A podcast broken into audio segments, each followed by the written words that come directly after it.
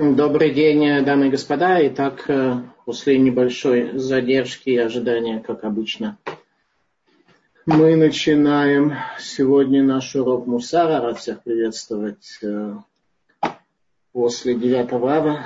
Надеюсь. Так, а можно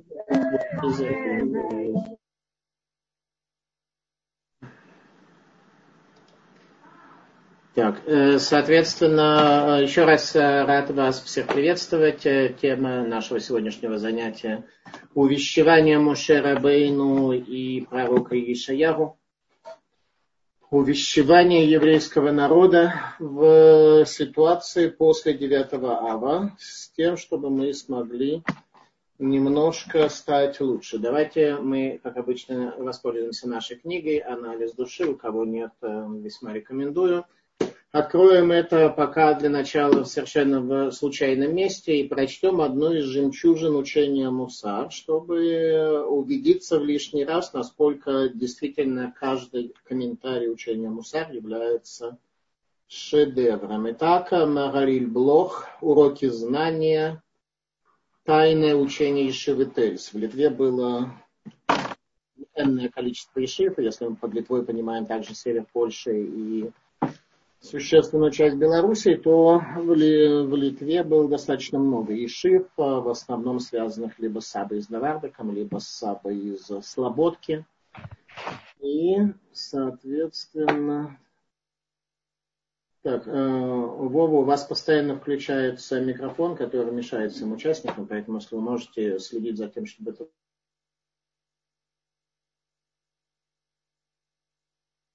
Соответственно, э, первая э, жемчужина учения Мусар, которая у нас случайно сегодня открылась на странице 204. Э, путь служения определяется тончайшим и точнейшим расчетом, ведь расстояние от жизни до смерти толщиной с волосок. Действительно, порой э, у человека в целом вроде жизни более-менее работает, и он вроде человек адекватный, только происходит э, так, что каждый день этот волосок добавляется, в результате он оказывается очень далеко, как в Талмуде в трактате Сука сказано, что когда придет Маших, то все будут плакать, и праведники, и грешники. Праведники будут плакать от того, что дурное побуждение оказалось размером с гору, и они смогли подняться туда, то есть праведники будут плакать от восхищения, а грешники будут плакать от э, позора и боли, что дурное побуждение было всего лишь толщиной с волосок, и они не смогли туда подняться. Так, Вова, у вас постоянно включается микрофон, это мне мешает вести урок. Если это еще произойдет, мы будем вынуждены с вами проститься, я сожалею. Э, сбили. Итак, о чем мы говорили? О том, что дурное побуждение, оно имеет э, форму горы или э, волосинки. Вопрос, э, соответственно, у нас следующий. Что же все-таки такое дурное побуждение? Ответ Всевышний ожидает от нас каждый раз подъема на волосинку больше, чем прыгнуть на высоту в толщиной с волосинку от нас не требует Всевышний. И к сожалению, мы не справляемся даже с этим. Внутри нас бушуют всевозможные страсти, которые мешают нам реализовать свою задачу. У нас э, подсознательные интересы, желания. Мы имеем множество недостатков и э, легко объясняем э, самим себе и всем остальным, что на самом деле все у нас достаточно нормально.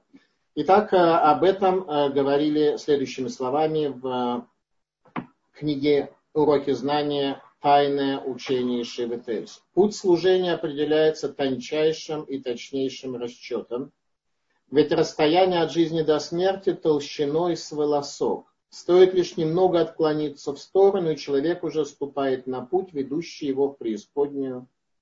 Комментируя стих Писания, слова мудрецов подобны палке погонщика, как сказано в книге Карелет комментаторы, то есть еще раз, слова мудрецов подобны палке э, погонщика. Из этого э, вот уже урок Мусара, который говорит о том, как мы должны выработать в себе, какие качества мы должны выработать в себе в аспекте нашего восприятия слов мудрецов.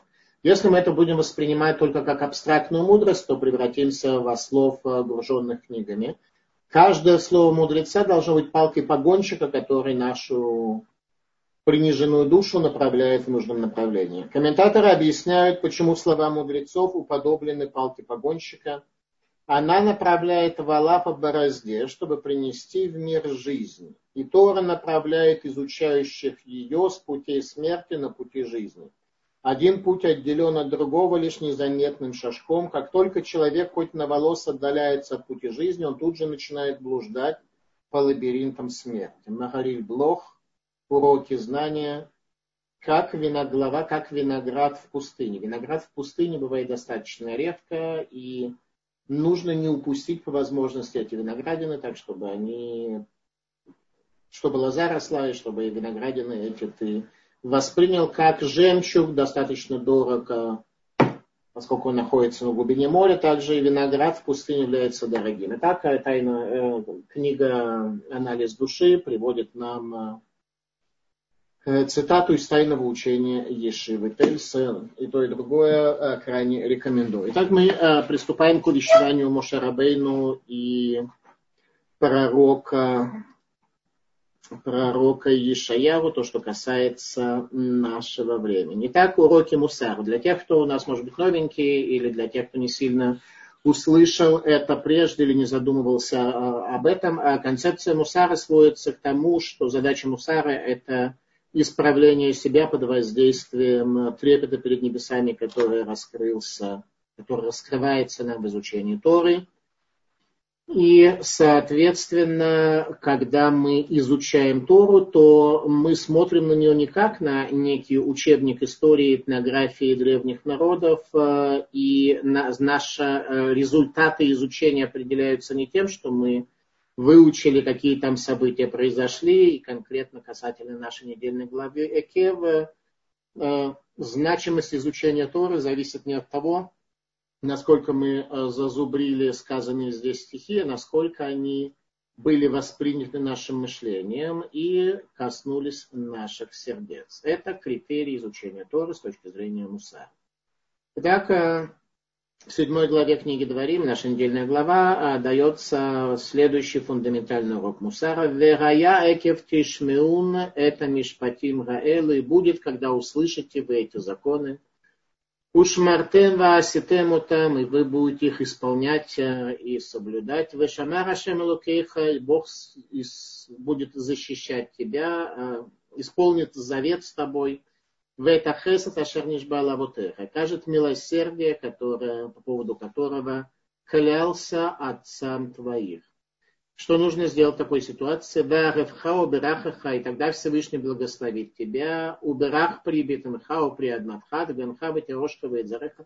И будет тогда Всевышний благословлять тебя и э, плоды скота твоего, из земли твоей плоды, и виноград, и вино, и масло, которое у тебя будет, и ты будешь благословленный из всех народов, и не будет у тебя бесплодного и бездетного. Сегодня, когда люди предохраняются с тем, чтобы не дать жизнь себе подобным, э, я не знаю, насколько это благословение, Вегисираша мимха коль холь, и Всевышний удалит э, от тебя все болезни, может быть, включая эту болезнь, которую мы упомянули. Веколь Мадве Мицраем и все недуги египетские страшные, которые вы знали и так далее. Итак, первый урок нам говорит следующее, что Всевышний тебя благословит и все у тебя будет, если что, если ты будешь жить не для себя, не шкурно, а для исполнения воли Бога, то тогда Всевышний даст тебе, как здесь написано, материальное – Возникает теперь только вопрос, э, если человек действительно отойдет от своего «я» и станет э, человеком духа, не человеком тела, не поедателем вот всех перечисленных здесь э, мясных и овощных и прочих видов пищи, то почему благословение таки касается вот этой материи? Почему благословение касается материи, а не какое-то там эм, более абстрактное, более духовное. Объяснение здесь э, следующее, что э, этот мир не может воспринять награды человеку даже за одну заповедь. Как то сказано в книгах Мусара, так говорили в Доме учения в Кельме, что в Кельме, Дом учения в Кельме, вступление к которому мы, я надеюсь, сегодня начнем э, говорит, то, что вступление к учению Мусара в Кельме является необходимым ключом к пониманию концепции Мусара вообще. Поэтому нужно будет продвигаться в этом направлении. А пока для тех, кто, может быть, ожидает продвижения книги «Анализ души», я должен сказать, что она была написана два года тому, 200 лет тому назад. И ровно 200 лет тому назад э, умер автор этой книги. И, соответственно, для того, чтобы извлечь оттуда пользу, нам требуются некоторые предусловия – и мы в этом смысле достаточно быстро э, продвигаемся. Итак, э, в Доме учения в Кельме говорили, что нет никакой возможности человеку получить награду за заповеди, поэтому все эти материальные признаки, о которых говорит наша недельная глава, все эти материальные аспекты благословения, это не награда как таковая, а исключительно инструмент, который дается человеку в целях его возможности продолжения своего служения. Поэтому тот, кто стремится к материальному так, чтобы исполнилось по отношению к нему вахальта, весавату верах, ты поел и насытился и благослови Бога, он, э, если при этом живет для себя, к такому состоянию не придет, потому что никогда не будет у него насыщения. Всякий человек, стремящийся к материальному насыщен никогда не будет. Насыщение это отдельное благословение, которое дает Всевышний тем, кто его заслуживает. В восьмой главе дается нам следующий урок Мусара, имею в виду восьмая глава книги Даварима, которую мы читаем на этой неделе, то есть послезавтра. Коля митцва шаранухи митцавха район кишмерун ласот, леман тихью ревитем, убатем веерештем это арец ашер нишбар ашем лаботехем. Всякая заповедь, которую я заповедую вам сегодня, соблюдайте, исполните для того, чтобы жили вы и размножались и пришли, унаследовали землю, по поводу которой я, говорит Всевышний, клялся отцам вашим. Земля Израиля, земля святая, она не терпит на себе людей, которые ее оскверняют, поэтому мне очень тяжело, поэтому общество очень поляризовано очень напряженно, и хотя вроде как в Израиле можно было бы теоретически и как-то проще, не обязательно было арабской ментальности всем э, быть э, арабской ментальностью, всем быть захлестнутым, так чтобы общество было настолько поляризовано и настолько ненавидело друг друга, можно как-то более терпимо относиться. Но в этом, э, как говорили учителя Мусара, есть и определенный плюс тоже. То, с одной стороны, это беспричинная ненависть, но с другой стороны, она свидетельствует о особых э, свойствах, которые должны быть у еврея. Это стремление к истине. Каждый еврей, он в его сердце должно быть, и у большинства из нас это такие, да, наличествует, стремление к истине. И поэтому мы не готовы э, уступить даже в каких-то мировоззренческих э, мелочах. Мы продолжаем отстаивать свои точки зрения, что есть хорошо, такой образ жизни, другой образ жизни. Поэтому мудрецы говорят, э, для того, чтобы еврейский народ каким-то образом придать ему заслуг, особенно в месяц Ава, ибо месяц Ав весь является печальным, не только до 9 Ава, а весь месяц Ав является, в общем-то, печальным. И в течение всего месяца Ав нужно преуменьшить э, радость э, и, соответственно, не предпринимать какие-то опасные путешествия, мероприятия и прочее. И, соответственно, э, защитой еврейского народа является то, что беспричинная ненависть, которая эпизодически у нас э, проявляется в нашем обществе, она на самом деле следует из стремления к истине. А это уже урок Мусара. Мы должны стремиться к истине, и каждый человек, э, пожалуйста, конкретная идея, о чем можно работать на протяжении недели, постараться подумать над тем, э, вообще истина меня волнует, или если есть как здесь сказано, мясо, вино и что там еще, ну и прочие продукты и оборудование типа телефона, то, в общем, мне и нормально. И истина совсем а, не так уж и важна и прочее. Так вот, стремление к истине – это существенное качество наших отцов.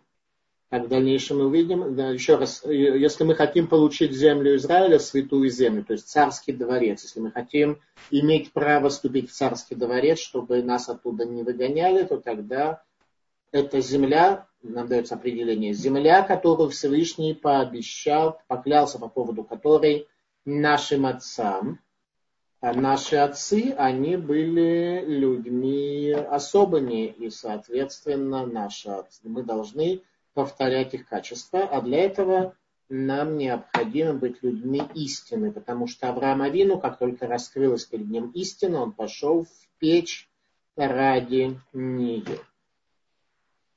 Итак, э, всякую заповедь исполните э, для того, чтобы ступить в эту землю. Дальше говорится следующее. Всевышний раскрывает себя, как он поведет себя по отношению к тем людям, которые не очень захотят в этих процессах принимать участие, утверждая, что, ну, может, я не, не очень святой, может, я не сильно достойна проживать в земле Израиля, но я как бы не хуже других, и поэтому мне все нормально. Об этом сказано так. Восьмая глава. Ваядатым левавеха. И знай в сердце своем, что как наказывает человек сына своего, Гашем Лукеха Миясрека, Господь Бог твой наказывает тебя. То есть Всевышний обещал нам свою близость, кроме как если мы полные нечестивцы, и тогда сказано обратное, что Всевышний нас накажет, э, извиняюсь, не накажет, а наоборот, даст нам полное изобилие, не нам, в смысле, не дай Бог, а полному нечестивцу Всевышний дает полное изобилие, и никакого наказания, как отец дает своему сыну, с ним не происходит, и за все свои небольшие добрые дела, немногочисленные, он получает награду в этом мире, так что в будущем мире у него ничего не остается. А, тот же, кто не является полным нечестивцем, о нем сказано, что Всевышний будет наказывать его как а, отец, любящий своего сына. И тут главная концепция заключается в том, что отец не терпит недостатков своего сына и собирается его изменить. А, если мы, то есть это правило взаимоотношения между Богом и человеком, которые Всевышний нам раскрывает. Соответственно, некоторые из нас стремятся к счастью и к успеху и должны понимать, что счастье возможно только тогда, когда ты получаешь то количество мяса и прочих там видов продуктов, а, которых тебе достаточно. Если ты хочешь большой-большой запас, то тогда ты всегда будешь неудовлетворен, потому что запас всегда будет недостаточным в твоих глазах, даже если он будет постоянно увеличиваться и быстро увеличиваться и так далее.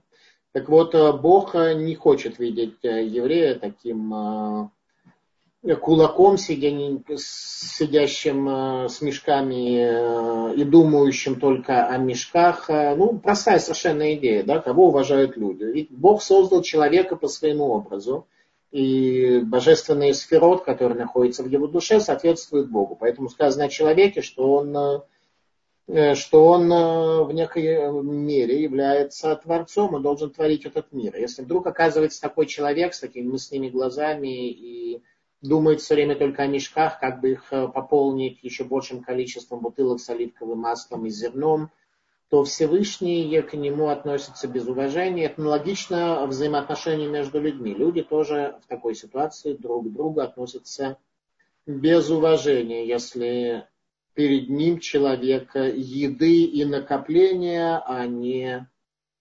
человека духа и света и смысла и так далее. Продолжает наша недельная глава и говорит «Убекарха вецонха ирбеюн» и приумножишь ты крупный рогатый скот и мелкий рогатый скот. «Векеса везарав ирбелеха» и ты приумножишь серебро и золото. Верам левавеха, и тогда возвысится твое сердце, и ты забудешь Господа Бога твоего, Рамуциаха Мерацмицраем, который выводит тебя из земли египетской, из э, дома рабства. Амолихахаба Мидбара Гадоль Ваганура, который ведет тебя по пустыне великой и страшной. Имейте в виду, что Мошарабейну сказал эти слова в завещании еврейскому народу перед смертью – Э, за пос... в течение последней недели своей жизни. И это касалось не только того поколения, а поколение уже закончило движение по пустыне, либо Мошерабей умер в конце 40 лет пребывания в пустыне. Таким образом, это относится к нам, что Всевышний ведет нас по пустыне большой, великой, где змеи и где скорпионы и всякие страшные змеи и жажда, и нету там воды, и там, где Всевышний выводит воду из скалы. Как понять эти слова тем из нас, кто не живет э, в тропиках, а в каких-то местах, которые пустыней явно назвать нельзя, и у него все более-менее нормально и с водоснабжением, и с э, условиями жизни, и он находится в цивилизованной стране, и э, доходы вполне у него терпимые. Как нас с вами может все это коснуться? Ответ э, очень простой. Состояние пустыни, то есть опустошение, оно возникает там, где у человека не включается корона над его головой. А именно для того, чтобы 10 сферот, 10 качеств божественного света, 10 аспектов души человека включились, необходимо, чтобы у него возник смысл жизни. Теперь смысл жизни – это понятие очень-очень непростое, и его очень сложно включать в используя относительные механизмы само Э, самомотивирования, самомотивации. Э, тогда, когда механизм абсолютный, то есть то, что называется мецва, то с одной стороны мецва соединяет между человеком и Богом, с другой стороны она включает его мотивирование абсолютным образом, и тогда его корона начинает работать, и его механизмы работают. К тому же э, первый, после того, как даже уже смысл жизни – задача возникла у человека, которую он себе ставит. После этого все равно оказывается, что первый элемент э, из десяти сферот – это хохма, мудрость. Теперь, мудрость, она по определению всегда приходит извне. А именно, никому в голову не могло, могла прийти мудрость Э, иначе, как если извне. Когда сидел какой-то там философ под деревом и упало яблоко, тогда он э, понял, что существует закон тяготения. Информация приходит всегда извне. Э, если бы мы не услышали о том, что есть Тора, и в ней пять книг, и в ней есть много заповедей и так далее, самому написать Тору и самому понять, и самому продвинуться в ее соблюдение и так далее абсолютно, абсолютно нереально. Таким образом, это и есть пустыня, место, где человек находится в состоянии одиночества, в состоянии, когда смысла жизни у него нет, корона над ним э, погасла, потухла и почахла, мудрости тоже особенно нет. Может быть, дальше он и обладает э, более-менее здоровым механизмом, хотя обычно все это взаимосвязано. И механизм, проеденный дурным побуждением, он не очень четко работает. Но тем не менее, если не будет нам извне приходить мудрость, то тогда это и есть нахождение в пустыне, полной змеями и прочими элементами, осуществляющими в условиях запустения смешение между добром и злом. Пару секундочку. Э, э, дети, я сейчас роком.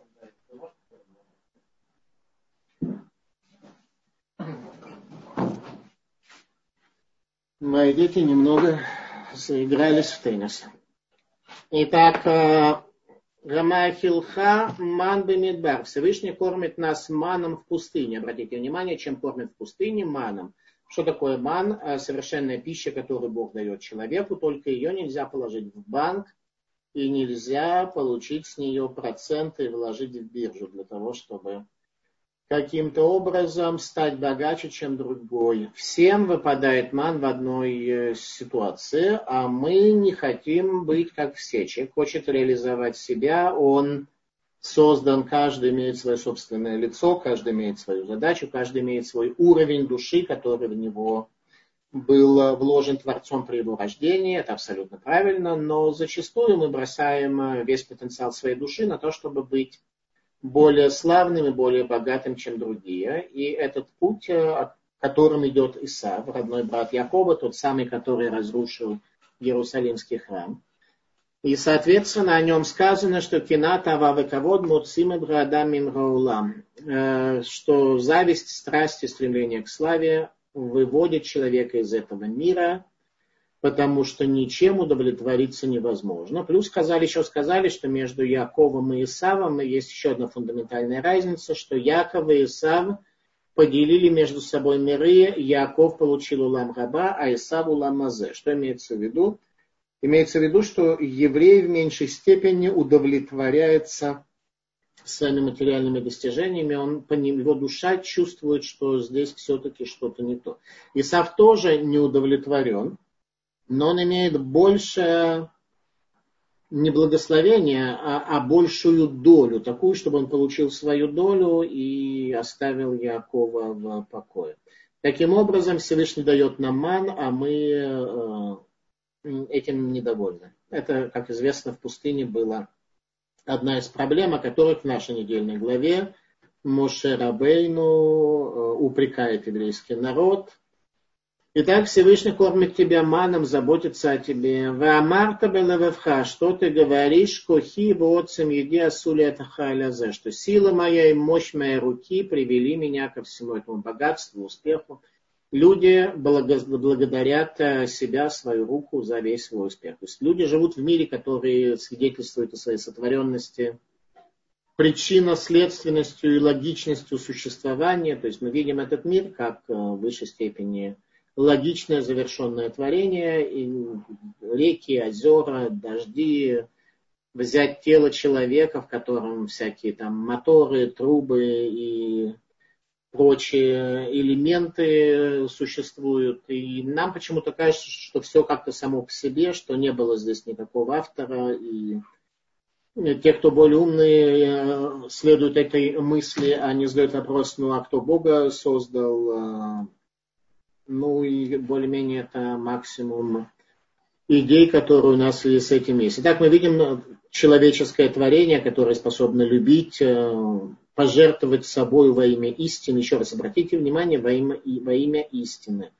Это одно из требований для еврея, чтобы он мог получить долю в земле Израиля, стремление к истине, стать такими, какими были наши працы. Вот для евреев это очень важно. Вот, э, соответственно, дальше сказано следующее, э, что мы восхищаемся собою и все неудачи свои объясняем какими-то случайностями, случаями, злодеями, которые нам мешают, э, или даже не злодеями, а безинициативными и балластом человеческим и так далее, и так далее. А вот все успехи мы сразу же самим себе э, относим. Поэтому глава 9 говорит «Ваядата райом Кирашем лукеха гуга овер лефанеха эшохлагу». И знай сегодня, что Всевышний, что Господь Бог твой, Он э, идет перед тобой, и Он огонь пожирающий. Так, обратите внимание, э, что здесь э, нам требуется не поверить, а воядата и узнать, убедиться. Едия да соответствует третьей сфере, третьему элементу божественного света, находящемуся в человеке, который занимается тем, что соединяет между человеком и его знанием. То есть, когда знание проникает в человека и становится частью его, и, соответственно, такое проникнувшее знание освобождает человека от э, всей этой грязи внутри, и от ржавчины, которая дурное побуждение, которое дурное побуждение с течением времени, воды, водки и прочих э, химических элементов проела Марехета Шфита, систему суждения человека и систему принятия им решений и всей его жизни. Итак, еще раз, что говорит Всевышний? Знаете сегодня, что мы должны знать сегодня? Что Господь, Он идет перед нами. Это первое, что мы должны знать, что Всевышний расчищает для нас путь, защищает нас, и никакая случайность, а если она не является сильнее, чем Бог, а кто, так, кто в такое верит и так считает, а, может полноценно считать, что он может вступать в клуб язычников, скажем так что Бог не замечает случайности или случайности сильнее его. Итак, Бог идет перед нами, и Он является огнем пожирающим. Что такое огонь пожирающий? Э, наши мудрецы, следуя за Рамбамом, э, приводят э, здесь греческое понятие для разъяснения. Как-то я слышал, несколько раз я слышал от Рамоша Шапира, что наша проблема сегодня, что мы Тору учим по-гречески. Весь вот этот механизм подачи материалов, э, последовательность, логика, доказательность и все остальное, так раньше евреи Тору не учили. Мы Тору сегодня учим по-гречески. Э, в условиях полной тьмы, в которой мы находимся сегодня, когда царь Давид говорит, «Кашер шаману кен раину», когда мы слышали, мы видели. Когда мы слышали, что говорит э, учитель, мы это сразу видели непосредственно в реальности. То есть во времена Танаха, когда был э, храм, учителю не надо было ничего доказывать, не надо было проводить какие-то последовательные многоэтапные циклы лекций для разъяснения простой, простой идеи о том, что в этом мире есть Творец, ему нужно качественно служить, и что Творец создал нас в условиях э, дихотомии, противоречия между нашим телесным и между нашим духовным.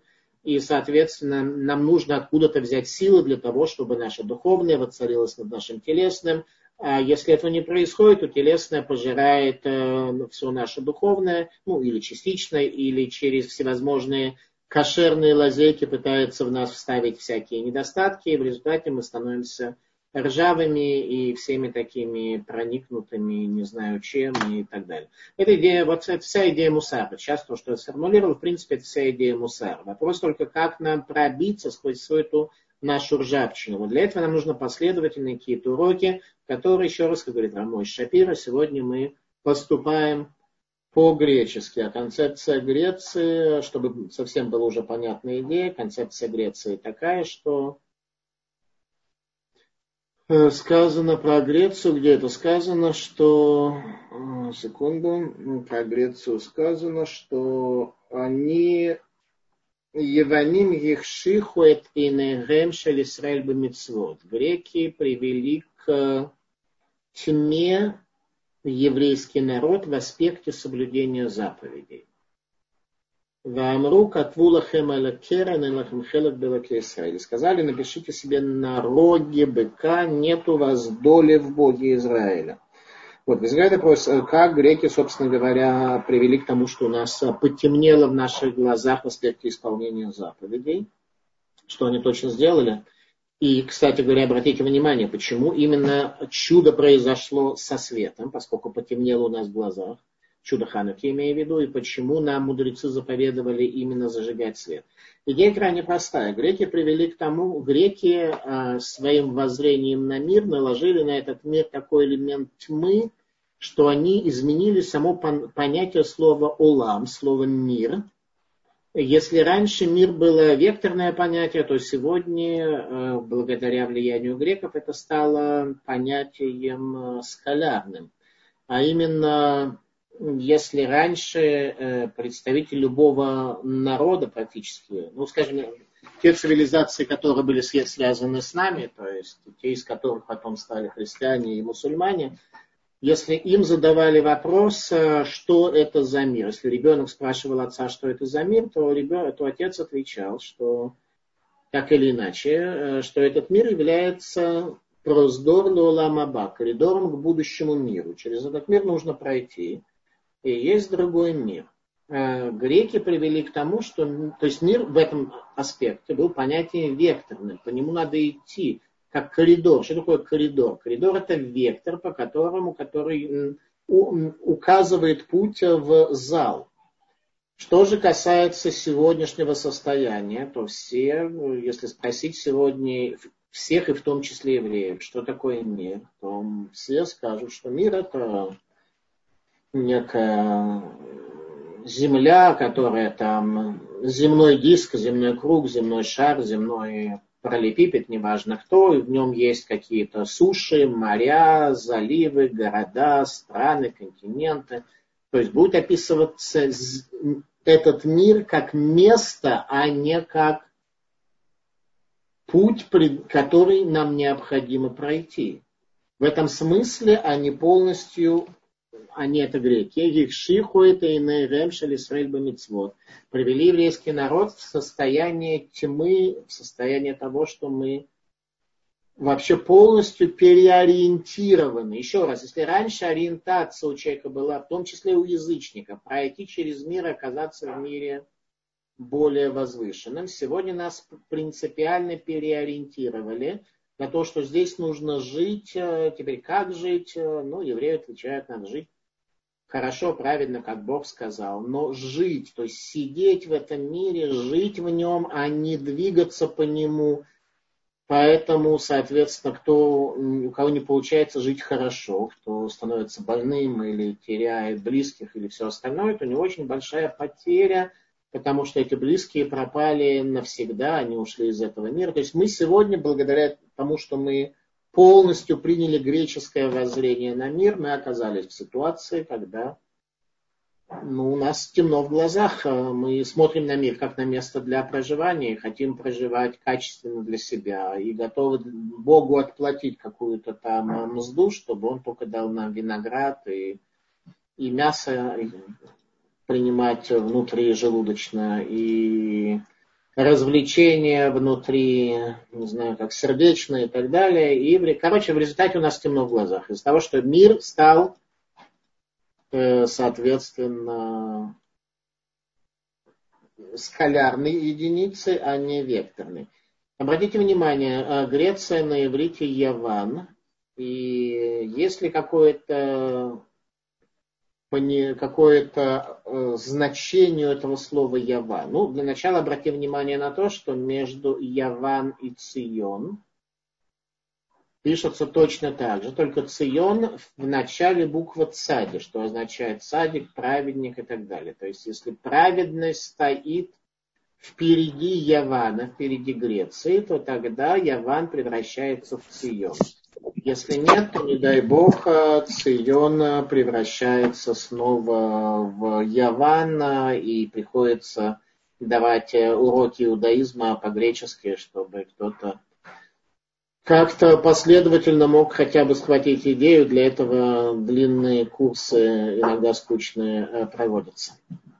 Э, теперь э, царь Давид приводит слово Яван в Тейли. Насколько я знаю, это единственное место в э, Танахе, которое, без насколько я знаю, это, это, да, это да, однозначно единственное место в Танахе, где Яван приводится не как географическое место, соответствующее Греции, а как другое понятие. А именно как Яван это трясина, болото. Как тот царь Давид сказал, не помню в каком псалме, э, «Тавати бы яван мицула, вейн мамад, бати бы макимаем, вешиболи читафасни». Утонул я в глубокой трясине, где невозможно устоять, попал я в потоки воды и шиболит поток э, охватил меня. Может быть, это не лучший перевод, я просто сразу на месте его делаю. Поэтому, но идея понятна, да. Итак, Яван еще раз это болото. Что такое болото? Болото это векторная единица или скалярная.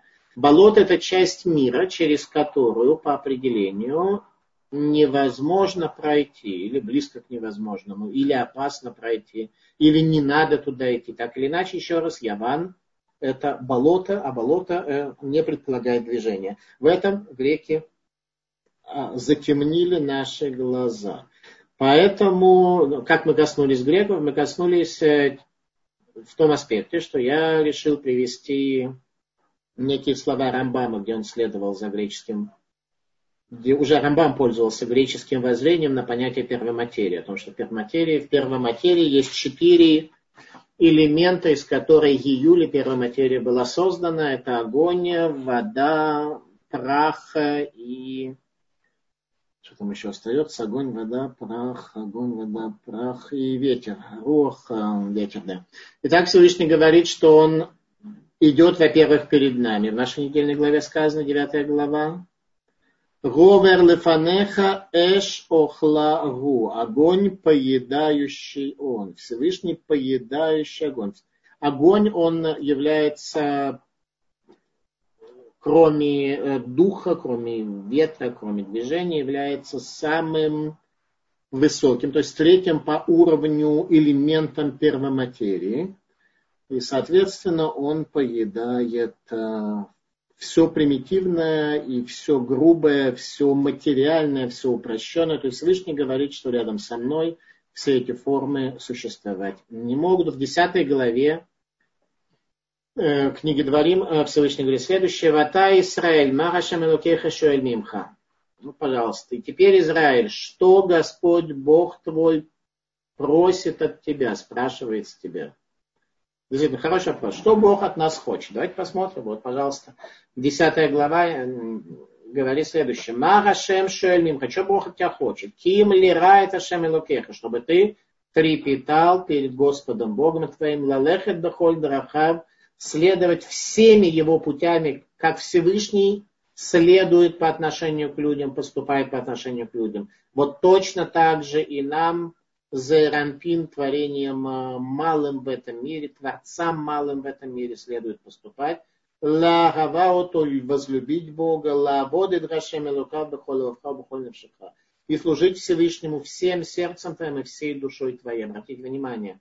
Еще раз, всем сердцем и всей душой. Не так, что всем сердцем любить э, мясо с соусом и, и что там у нас еще было, и вино Э, старое, а всем сердцем служить Богу и всей душой. Еще раз давайте подведем итог этой э, главе, этому стиху из 10 главы. Вата Израиль, а теперь Израиль, что Господь Бог спрашивает с тебя, лирай Рашем Элукеха, трепетать перед Богом твоим. А это, как я уже много раз говорил, но это надо говорить каждому по самому себе по миллион раз в день, о том, что нам заповедан трепет перед Богом, и определение учения Мусар это как раз мудрость трепета. Мудрость, которая приводит человека к трепету перед Богом. Итак, что Бог от нас? Здесь, во всяком случае, мы видим, что Бог от нас этого требует, именно трепетать перед Богом. Вот даже не требует сказано, а, а спрашивает с нас. Об этом говорит Талмуд. А что это так, а, так элементарно и так легко достичь, что Бог типа спрашивает нас, говорит, трепещи перед величием Бога, следуй всеми его путями, возлюби его и служи Господу Богу всем сердцем твоим и всей душой твоей. И Талмуд говорит, что для Моше Рабейну это было легко, для кого-то другого, может быть, это не очень легко, но, но да, это должно быть легко для Э, всех людей. То есть, с точки зрения Бога это очень легко. Если человек только попытается что-то раскрыть и что-то перед собой что-то понять, то все это будет э, в высшей степени легко. Э, секундочку, технический сбой. Так, э, все, мы возвращаемся назад. Давайте, итак, на этом мы, я закончил то, что я хотел сказать по поводу увещевания Мушарабейну. Мушарабейну увещевает нас а если есть какие-то вопросы пока по вот этой части, пожалуйста, я буду рад э, э, дать ответ. Вопросы э, еще раз только, очень кратко, две-три фразы, и только по теме Мусара и ни по каким другим вопросам. Все, у кого есть какие-то другие вопросы, в Толдот и Ширун на сайте есть возможность задать вопросы, и там энное количество людей дает ответы. Я не в их числе, поэтому это самое, неважно, поэтому, не поэтому. Короче, я... Если есть пока вопрос, пожалуйста.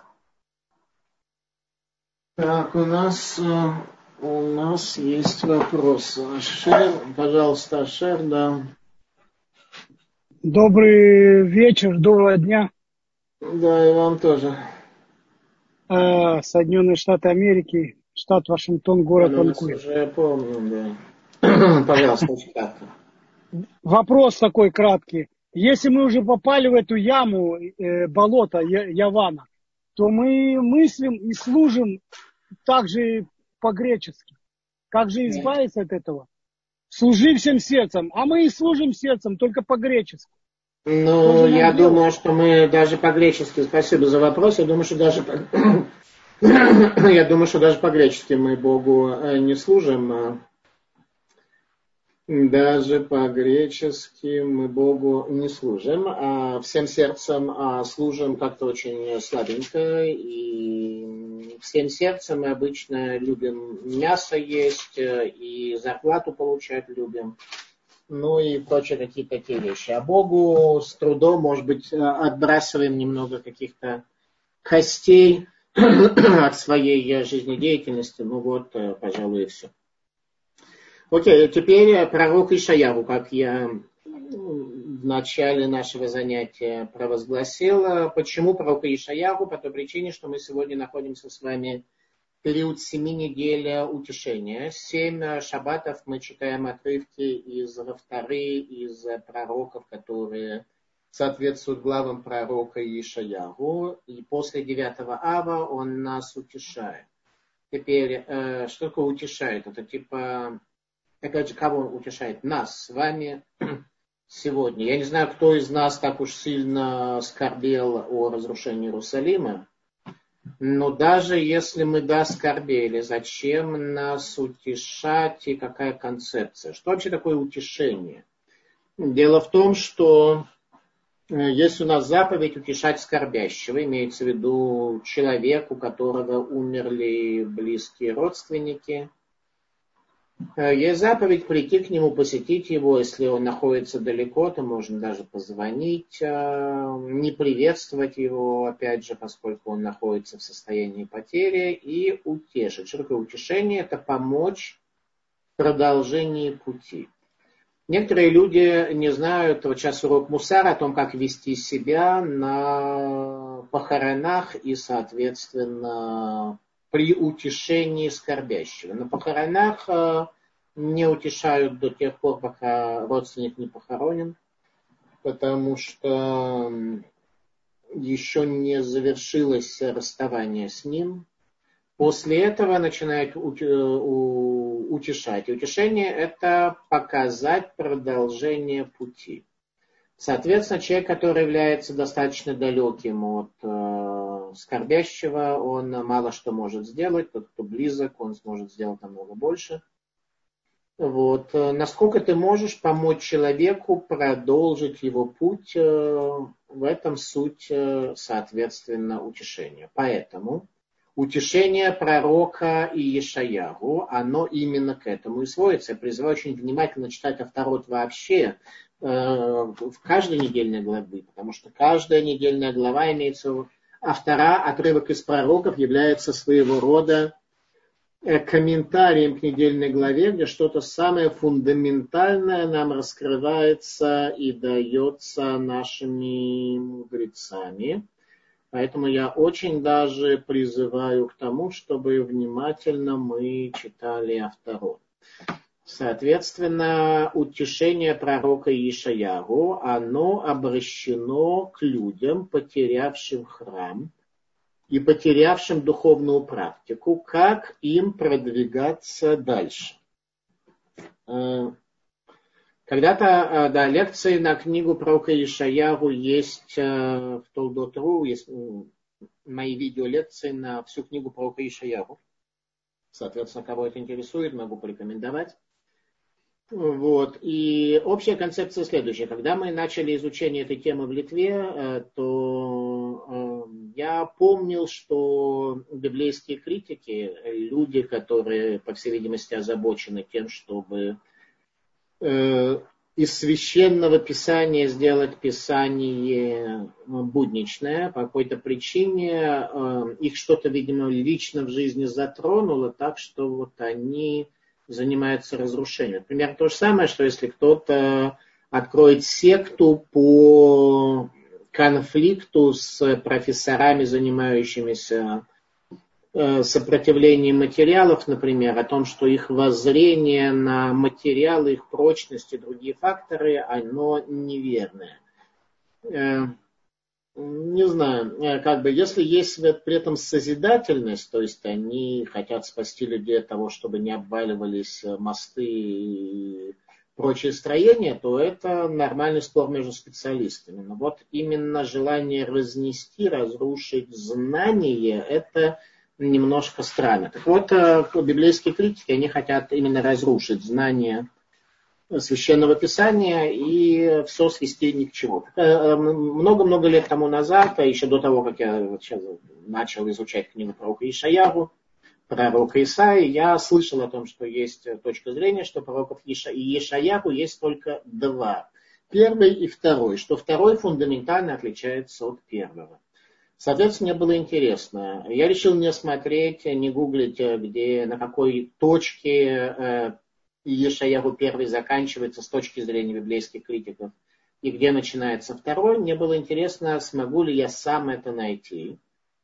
И как только я дошел до сороковой главы, которую мы читали в прошлый шаббат, сразу после девятого ава, мне стало совершенно, абсолютно очевидно, что это Иешаяху 2.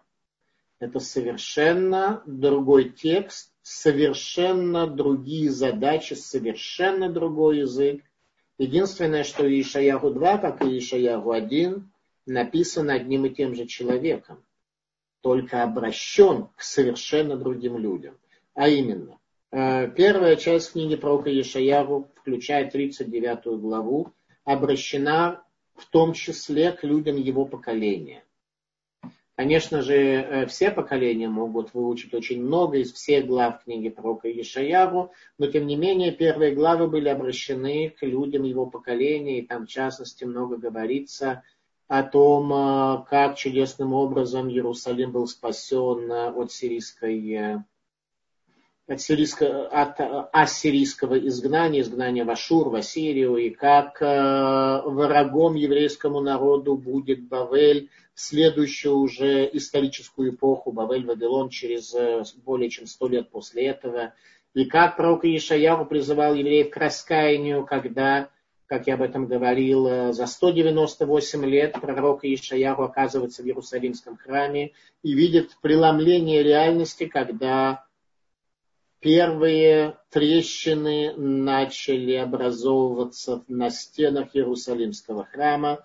Тогда получает проказу праведный царь Узияру, и пророк Ишаяху начинает говорить о том, что так больше нельзя, нужно сделать фундаментальную чуву, Э, к чему пророк э, Ишаяху призывал э, людей своего поколения? К тому, чтобы они не поступали по принципу мицвата нашим милумада, так сказал пророк, не помню в какой главе, мицвата нашим милумада исполнять заповеди автоматически, бездушно, без,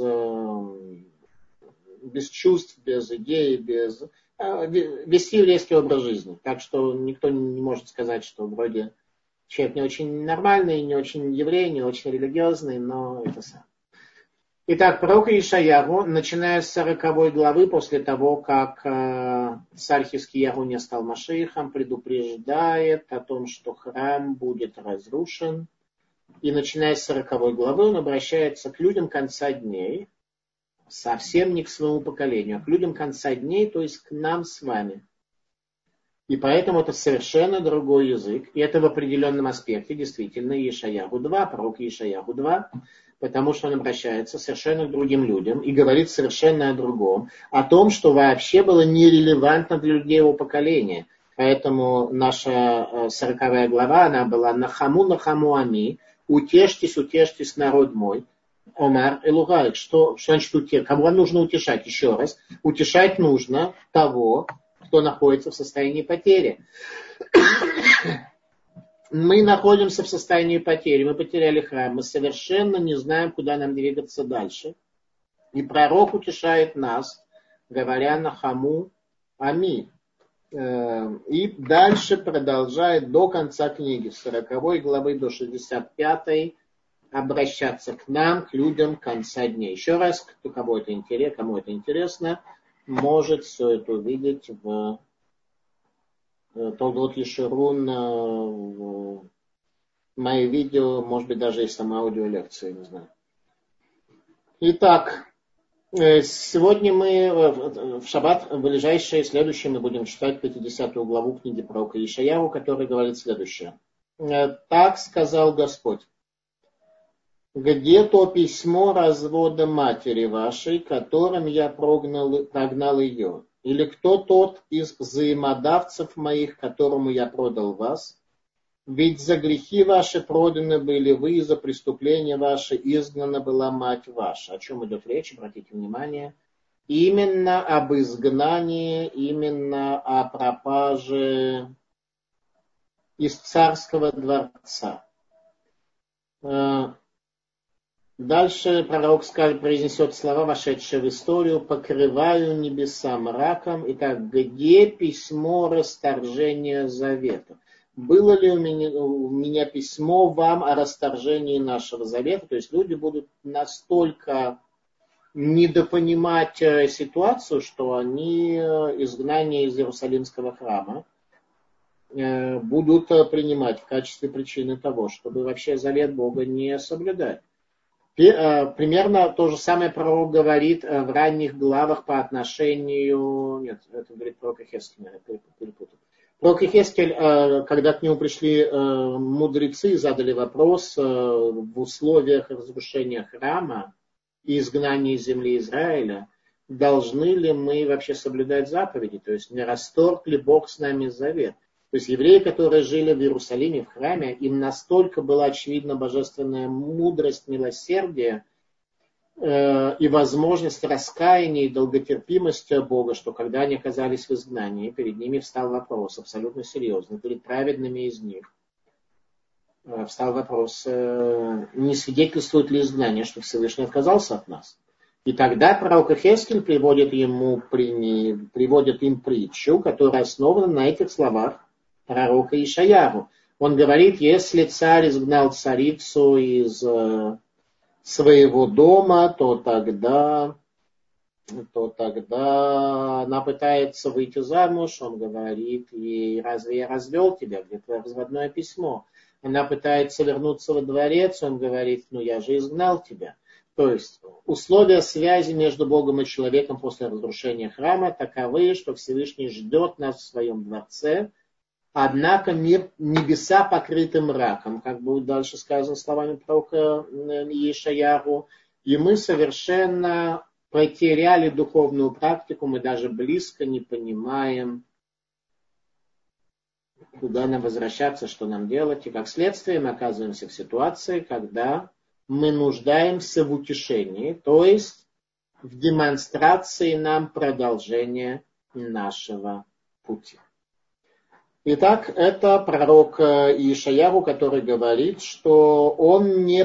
Где письмо развода матери вашей? То есть он говорит, что он не дал письмо о разводе. Пророк Ишаяру жил за 200 лет до разрушения храма. Пророк Армияру в 3 главе, 8 стих говорит следующее.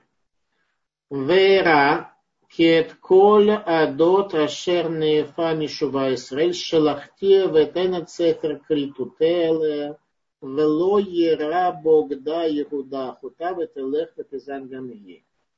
И вот когда совершил Израиль грехи свои, выслал я и дал я книгу развода в руки ее и не увидела предавшая, совершившая предательство Иудея, сестра ее, и пошла и стала развратничать также она. Так, обратите внимание, пророк Ишаяу говорит, что не было еврейскому народу дано разводное письмо, а пророк Ирмияу говорит, что было дано. То есть, обратите внимание, у нас э, спор между пророками, на первый взгляд. На самом деле спор между пророками здесь не наблюдается. Пророк Ирмиягу говорил о десяти коленах Израиля, которые были изгнаны во времена Сирии, что с ними Всевышний расторг завет. А по поводу иудеи он говорит, что Иудея смотрела на них, но не сказано, что иудеи тоже был дан божественный Э, Богом был дан э, письмо о разрыве взаимоотношений. Э, продолжает пророк и говорит, почему приходил я и не было никого, звал я и никто не отвечал. То есть пророк обращается к людям, к евреям, Арухленер по этому поводу э, говорит только, немножко пропустил идею, хочу привести вам Арухленер, он говорит, Пируш дворим, коль маком шагалу Исраильшки на Галтаемарем. Объяснение следующее, что всякое место, куда были изгнаны евреи, божественное присутствие было, сос, э, было э, спустилось вместе с ними, и это пророк сказал для тех из них, кто были кто отчаялись от Геулы, от возвращения еврейского народа назад. В книге Зогар, книга Кабала говорит о завете следующее. Кома Рашем, Эйза Сефер Придут Махем Ашер Шалахте, какой разводное письмо дал я вам для изгнания вашего, или водай антугиде малка, но, но очевидно, что я являюсь царем, а фальгав де идгалия что и я, несмотря ни на что, раскроюсь перед вами. Дальше э, пророк э, говорит следующими словами. Почему приходил я и не было никого? То есть Всевышний приходит и нет никого. Звал я и никто не отвечал. Разве коротка стала рука моя, чтобы избавлять, или нет во мне сил, чтобы спасать? Это наша недельная глава. А вторая из книги пророка. Ведь гневом моим я иссушаю море, превращаю реку в пустыне смердят рыба от безводия, вымирают от жажды. Всевышний говорит, что он обращается к нам и достаточно бесполезно, безыдейно. Мы ничего не воспринимаем. Аду батя, почему прихожу я, куда прихожу, Раша объясняет, Алгит Каребалехем, приблизиться к вам. Вейн иш мимикем понейла, и никто из вас не обращается ко мне никто не обращается ко мне. Магид из Дубна говорит, а Кодыш бы руку велелейну, Всевышний жалуется на нас. Лама и нанахамик полилим аль курбан бейтаминдаш. Почему мы не молимся о разрушении храма? Магит из Дубна говорит. Веганки анахамик полилим, и даже если да, молимся, альзе кама памим байом батфила несколько раз в день, но это лишь э, кемицвата нашим милумадам. Агитус Дубна приводит слова пророка Ишаяру, что это лишь э, автоматически, безидейно, бездуховно и бессмысленно. Обратите внимание, у нас 9 ава прошло неделю тому назад.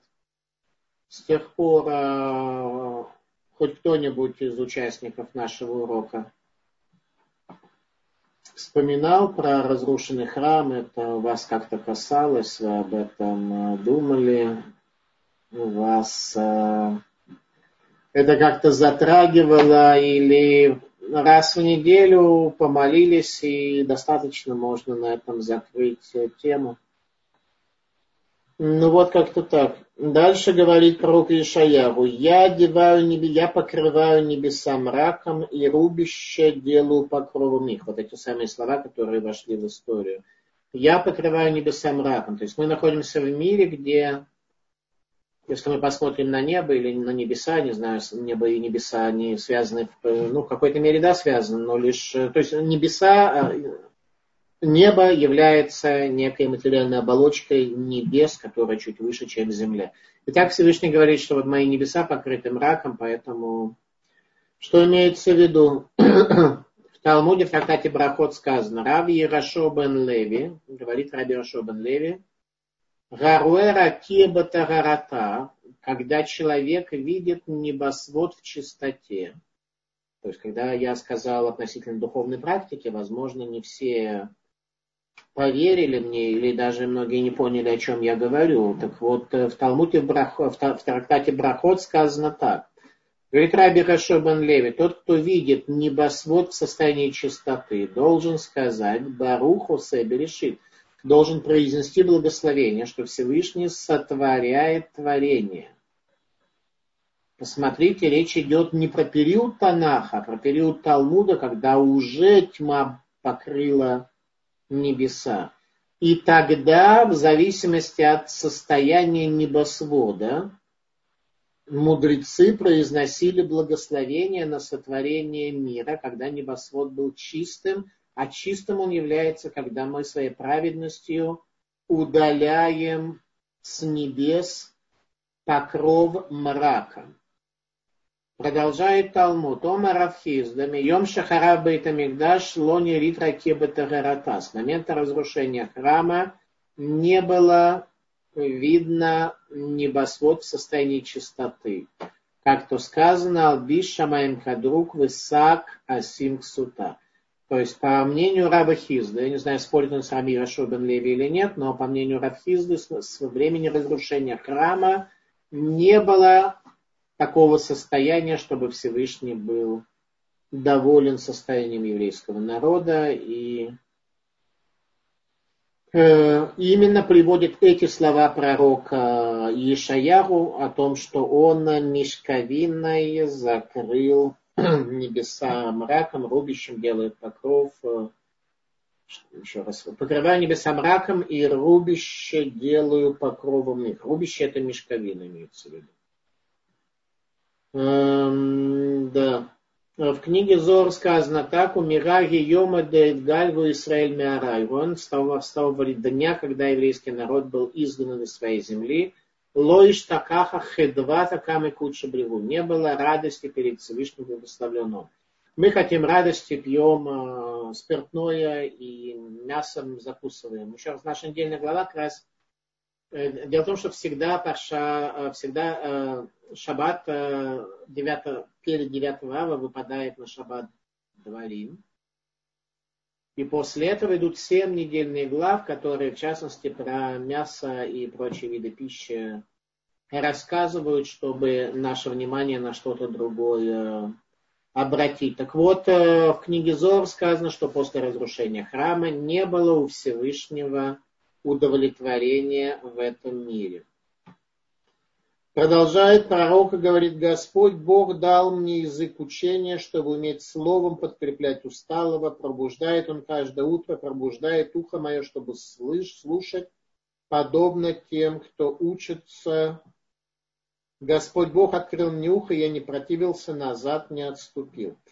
Обратите внимание, что говорит пророк о том, что Всевышний дал ему особые способности пробуждать ухо, пробуждать спящих и утомленных, и отупленных, э, и так далее, и так далее, и так далее. Зачем пророк это говорит? Э, для того, чтобы вызвать наше недовольство, нашу ревность. Э, нет, для того, чтобы мы тоже попытались в какой-то мере по отношению к себе это download загрузить, потому что каждый, каждый человек создан по образу Бога, и речь является главным проявлением человека в этом мире. Речь соответствует его духу, сердцу.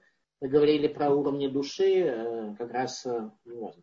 говорили про уровни души, о том, что существует три уровня души, и, соответственно, животная душа внизу, божественная наверху, и рух, то, что связано с сердцем, э, и сердце человека, оно такое, которое его главным проявлением является речь. Это очень интересно. Не чувство именно, а речь. Поэтому, когда мы Э, мы должны быть внимательны в отношении своей речи. Во-первых, э, считать ее самым ценным нашим достоянием. Во-вторых, как говорили учителя Мусара, мы должны сделать так, чтобы язык был самым э, медленным из всех наших органов, медлительным, и очень выверенно им пользоваться. И Господь Бог помогает мне, поэтому не стыжусь я ведь э, кто тот, кто обвинит меня, ведь все они и так далее, и так далее. Пророк продолжает нам говорить. Еще раз утешение пророка Ишаяру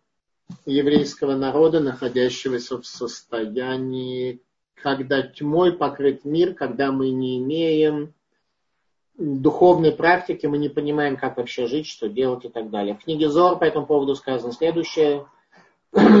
Бегин и Бегалуса, поскольку божественное присутствие является в изгнании, де курсы дилы бгима бакурбан де Израиль, и божественный престол э, обвален из-за вины Израиля. Бегин да зака и манда тикунла курсы бецелвоса диды.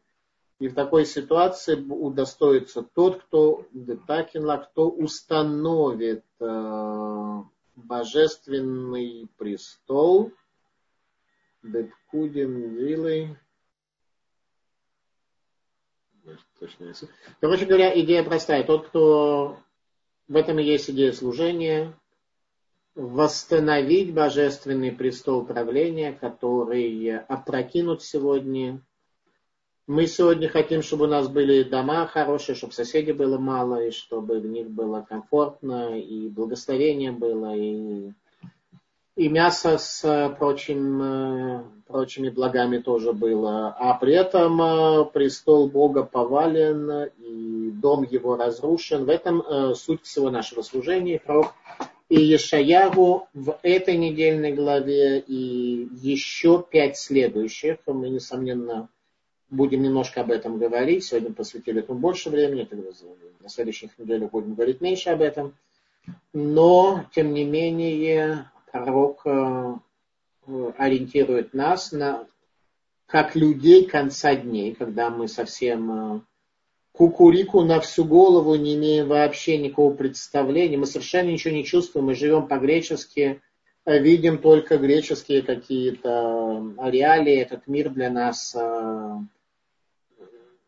тем, темнотой покрыт, как пророк Ишаяху говорит, к тому же болото греческое, в котором мы лишь постепенно из него как-то выбираться пытаемся из мира, покрытого мраком, когда ослепли наши глаза и прочее, прочее. Короче говоря, ситуация тяжелая, и во всяком случае эта лекция сможет очень четко показать людям, в чем предназначение учения Мусар, раскрыть человеку трепет перед небесами, чтобы этот трепет пробился в сердце человека через его мышление в мире, который покрыт мраком, в котором небеса даже покрыты мраком, не только земля и небеса покрыты мраком. Это более-менее то, что я хотел сегодня вам сказать. Э, пожалуйста, вопросы, которые есть. Виталь Хая. Пожалуйста, Виталь Хая, задайте ваш вопрос. Добрый вечер, Авхайм. Э, Виталь Хая ждет Израиль. Витальха из города Аждода, там, где живет много-много борящихся с иудаизмом русских, которые, если бы... За иудаизм тоже боремся, Барухашем. Ну да, но Аждот, он так что-то в средствах массовой информации особо такой антирелигиозный. То есть люди даже, просто жалко, люди даже не понимают, против чего они борются. Они настолько не понимают, что... Ну да, хорошо, ваш вопрос. Да, с Божьей помощью все будет хорошо. Э, вы, как всегда, сказали очень интересные вещи, которые прям вот э, трудно э, игнорировать. Есть ли какой-то признак четкий, ясный, вот состояние небес, когда благословляли? И можем ли мы это как-то различить, или это некая метафора, и надо ли благословлять? Ну, если благословлять небеса в состоянии чистоты. Эм, сказал мудрец Талмуда, что с разрушения храма э, не, было, не были небеса в состоянии чистоты. Рав э, Ирашо Бен Леви сказал, что нужно произносить такое благословение, когда он небеса в чистоте. Мы с вами сегодня совершенно не можем увидеть небеса в большей чистоте, меньшей чистоте.